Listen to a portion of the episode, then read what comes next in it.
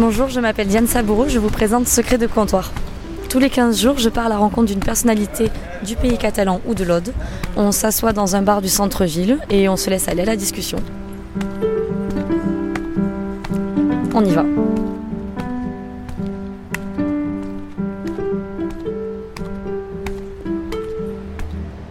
Jacques Font, bonjour. Bonjour.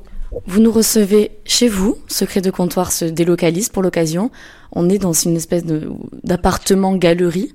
Déjà, comment allez-vous? Ben, Je vais bien et je vais d'autant mieux que c'est vrai, cet appartement, il y a des œuvres que j'aime beaucoup. Et donc, je me sens très bien dans cet appartement parce que j'adore être entouré d'œuvres que je mets sur tous les murs. Alors, ça peut paraître beaucoup, mais c'est peut-être mon tempérament boulimique et passionné. Nous recevoir ici, c'est un peu du coup faire partager ces œuvres, les faire voir. Oui, et puis euh, autant être euh, dans l'intimité, euh, se dévoiler complètement, et donc vous pouvez facilement remarquer mes coups de cœur, parce que en fait chaque œuvre, chaque achat a été provoqué par un choc émotionnel fort, parce que le collectionneur est quelqu'un qui est un peu fou, et tout d'un coup il est pris par un phénomène terrible c'est qu'il a l'impression qu'il ne peut pas euh, vivre euh, sans cette œuvre, euh, donc il veut l'acheter. C'est, c'est un peu comme un Casanova qui ne peut pas imaginer la vie sans, sans cette femme-là. C'est une forme d'addiction aussi, du coup. Ah, c'est totalement une, une addiction. Euh, j'essaye de me soigner, mais c'est pas facile parce que j'ai donné à tellement de galeristes euh, mon email que je reçois tous les jours euh, des dizaines, enfin au moins une dizaine de propositions pour venir à des vernissages ou pour acheter des œuvres. Donc c'est très difficile de se débarrasser d'une addiction parce que forcément c'est une addiction volontaire, donc elle, me fait plaisir. Des fois ça rend mon banquier un peu malheureux, mais sinon ça, à moi ça me rend très heureux. Pourquoi cherchez-vous à vous soigner du coup?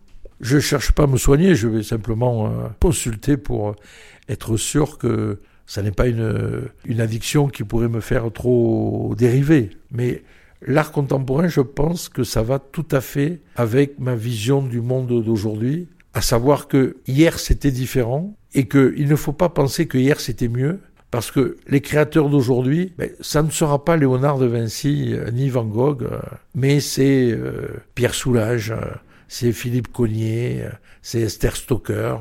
et, et c'est ça qui est intéressant, parce que les artistes sont vivants, vous pouvez leur parler, aller dans leur atelier, vous pouvez discuter avec leurs galeristes, si vous trouvez que l'art contemporain ressemble à votre vision du monde d'aujourd'hui, est-ce que pour vous, le monde d'aujourd'hui est abstrait? Alors le monde d'aujourd'hui, il montre tout, euh, et en fait, en, montrant tout, euh, il ne montre euh, rien. Ce que je veux dire par là, c'est que si vous n'avez pas les codes, eh bien, vous ne voyez rien. Quand vous voyez quatre néons de Morlaix... Qui sont chez vous? Si, oui, par exemple, si vous ne connaissez pas l'histoire euh, de Morlaix, et c'est en ça que le galeriste va vous raconter l'histoire, et ça va vous convaincre que Morlaix est un très grand artiste ou que c'est un artiste bidon, ben, vous ne pouvez pas euh, avoir l'envie d'acheter un Morlaix. Alors bien sûr, si vous n'avez pas eu de choc émotionnel, on peut vous raconter l'histoire qu'on veut, ça ne sert à rien. Par exemple, ce tableau de, de Morlaix qui est rouge, blanc et noir, euh, je trouve que c'est un des plus beaux qu'il a fait. Et c'est vrai qu'après, on a une satisfaction extrêmement égocentrée quand on voit que dans une revue qui consacre 20 pages à Morlaix, le seul tableau qu'il y a, c'est la réplique de, du tableau qui est derrière vous. Il y a une satisfaction à voir qu'on a eu l'œil, justement oui, c'est ça, parce que la flatterie du galeriste de vous dire que vous avez l'œil, vous avez compris qu'il euh, il fallait pas en tenir compte. Moi, je n'ai, me semble-t-il, jamais choisi une œuvre euh, en fonction euh, du nom de l'artiste euh, ou du potentiel euh, économique que ça pouvait représenter, ce que les gens appellent un, placement. Souvent d'ailleurs, j'ai, pour pas dire la plupart du temps, j'ai acheté des œuvres sans connaître vraiment euh, l'artiste. Par contre, c'est vrai qu'une fois que je l'ai acheté, j'aime bien savoir quel est le sentiment d'autres d'autres personnes, notamment des, des personnes que j'aime bien dans ce milieu. C'est une manière de flatter un petit peu son ego au fond? Ben, c'est une, en tous les cas, c'est une manière de se faire plaisir. Et je ne vois pas en quoi euh, se faire plaisir, ça ne serait pas bien du moment que ça ne dérange personne. Donc je ne pense pas que quand j'achète un tableau, ça dérange beaucoup de monde, si ce n'est euh, une ou deux personnes qui justement voulaient faire la même acquisition. Mais euh, globalement, je prends mon plaisir sans harcèlement. On vous connaît également pour être le monsieur cinéma du département et au-delà. Quel lien vous faites entre le 7e art et l'art contemporain? Oui, enfin, il y a beaucoup de gens qui œuvrent euh, dans le 7e art, euh, dans ce département et à Perpignan, mais c'est vrai que ma famille ayant commencé en 1911, on est toujours dans le cinéma 109 euh, ans après. C'est un peu normal qu'on m'attribue ce, ce sobriquet extrêmement sympathique de Monsieur Cinéma. Est-ce qu'il y a un lien entre l'art contemporain et le cinéma? En ce qui me concerne, le lien qu'il y a, c'est que même si j'aime les films de Charlie Chaplin, d'Orson Welles ou de Lubitsch, je prends plus de plaisir à voir Parasite, euh, Les Misérables, enfin en tous les cas les films qui sortent aujourd'hui. Euh, j'aime Christopher Nolan, j'aime Xavier Dolan, j'aime euh, les films de Pedro Almodovar, j'aime beaucoup le, cinéma japonais. Ça m'empêche pas d'aimer Ozu. Et donc j'attends, j'attends beaucoup du, du cinéma d'aujourd'hui. Le cinéma d'hier reflétait le monde d'hier. Alors c'est bien pour avoir une construction historique intellectuelle, mais euh, le plaisir c'est aujourd'hui. Je ne vais pas me remémorer euh, toutes les périodes de plaisir que j'ai eues. Euh, le plaisir qui m'intéresse c'est celui d'aujourd'hui et, surtout de demain. Alors, faisons juste une petite parenthèse pour préciser que vous habitez au pied du Castillet et que tous les bruits qu'on entend sûrement derrière, ce sont les manifestations sociales, voilà, pour remettre un peu tout ça dans le contexte. Le cinéma d'aujourd'hui, vous y êtes visiblement attaché, mais est-ce que vous vous souvenez de votre première rencontre avec le cinéma? C'était où? C'était quand? Et c'était quoi? Alors honnêtement, je ne me souviens pas exactement de la première rencontre avec... Euh, Ou du moins de celle qui vous a le plus marqué? Euh, Ce dont je suis sûr, c'est que mon premier film, j'ai dû le voir au Nouveau Théâtre, puisque c'est le, cinéma que mon père euh, favorisait. Et les, premiers films qui m'ont qui m'ont marqué, je pense que c'est Le Docteur Givago, les 55 jours de, de Pékin. Ce sont des, des, belles histoires. Je veux qu'on me raconte une histoire au cinéma. Mais c'est vrai que j'ai dû voir des films avant, parce que quand ces films-là sont sortis, j'avais à peu près une dizaine d'années. Donc euh, j'ai dû, dû en voir avant. Mais franchement, je ne me rappelle pas si c'était Bambi ou Blanche-Neige. À en croire la coque de votre téléphone, le Joker vous a particulièrement plu ces derniers temps? Alors, euh, oui, Joker euh, est un film qui ne peut laisser personne indifférent, mais pour être tout à fait franc, avec vous, j'ai trois coques de, de portable. J'avais trouvé un, magasin où il y avait des coques qui me plaisaient. Euh, comme je ne suis pas très adroit, ça m'arrive de les casser. Donc j'en avais acheté trois. Et justement, hier, j'ai remplacé euh, la coque que j'avais, qui, était une coque de, de pop art avec, euh, des bananes. j'en avais une autre que je prends quand je vais voir un match du Barça. Et, là, hier, j'ai eu, envie de Joker parce que on, parlait des, on parlait des Oscars et Joker est nominé aux Oscars. Et, nous, à travers la société Bodega, on a un film qui est nominé, qui s'appelle euh, en français La Communion. Il est nominé à l'Oscar du meilleur film étranger. Quel sentiment ça procure? Euh, De mettre Joker ou de changer de coque de portable? De retrouver un film aux Oscars, surtout. C'est extraordinaire. Et je pense que nous avons en plus une très bonne chance de, de gagner. Qu'est-ce que vous n'aimez pas dans l'art contemporain?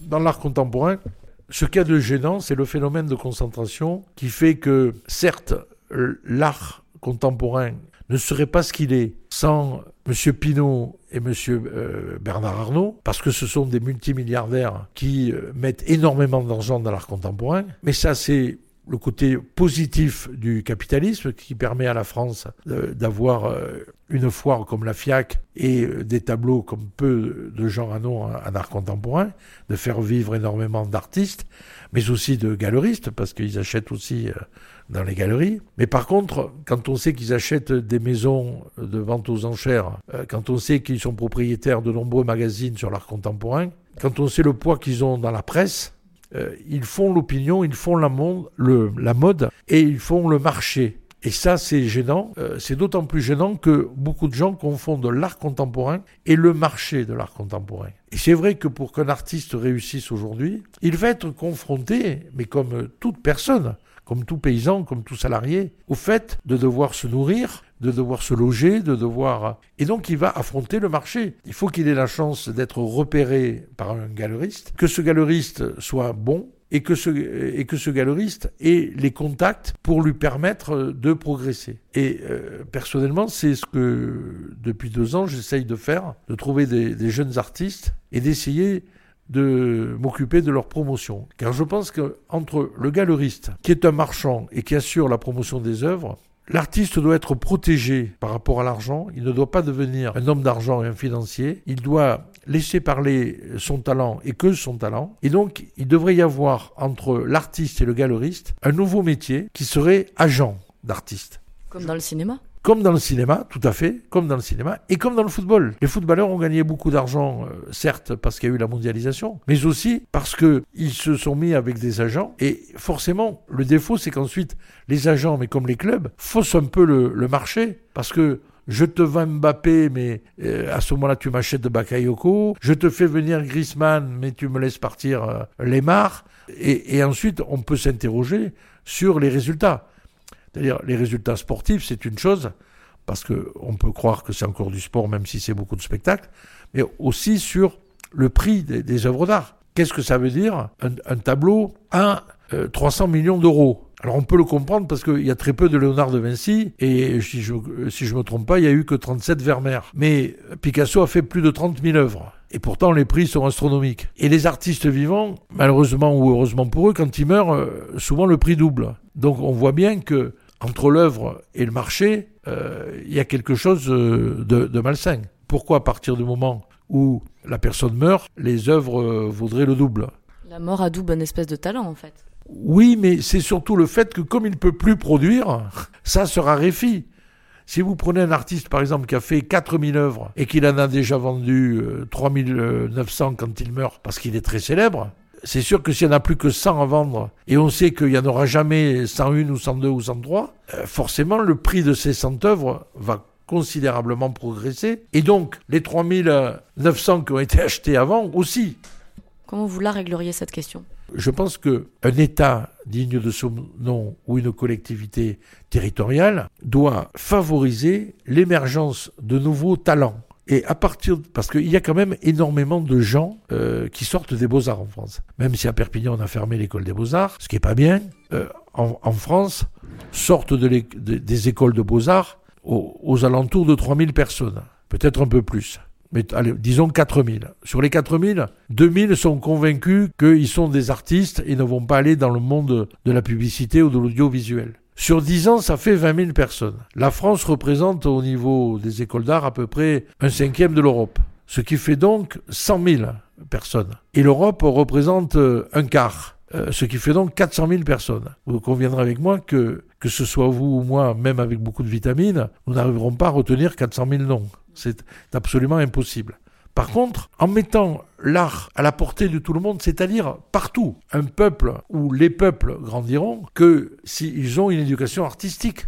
Qu'est-ce qu'une civilisation sans musique, sans peinture, sans sculpture, aujourd'hui sans cinéma? Et quel est l'intérêt de la vie si on doit se priver de tous les arts? Je ne parle pas de l'art culinaire en plus. Donc, il est important d'aider les créateurs, de mettre l'art aux yeux et aux oreilles ou à la bouche de tout le monde. Et donc, forcément, le prix n'en sera que plus abordable. Les artistes, il faut trouver un moyen de les rémunérer. Euh, il y a bien la, la SACEM ou la SACD, donc on doit pouvoir faire quelque chose pour les, pour les arts plastiques. Il faut que les artistes soient indépendants de tous les pouvoirs. Euh, aujourd'hui, en France, ils sont assez indépendants du pouvoir politique, même si les musées et les fracs influent beaucoup sur le, sur le marché, et souvent de manière positive, mais parfois de manière négative.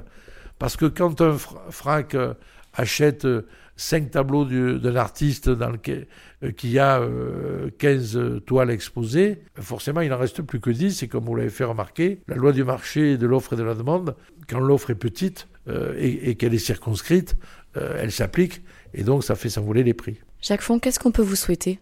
Qu'est-ce qu'on peut me souhaiter? Ben de, rester longtemps en, bonne santé, afin de garder ma, ma sérénité et ma foi dans l'art contemporain et dans le cinéma. Merci beaucoup.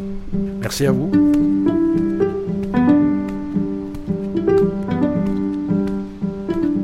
C'était Secret de comptoir, le podcast Confidence de l'indépendant. On se retrouve dans 15 jours pour de nouvelles confessions.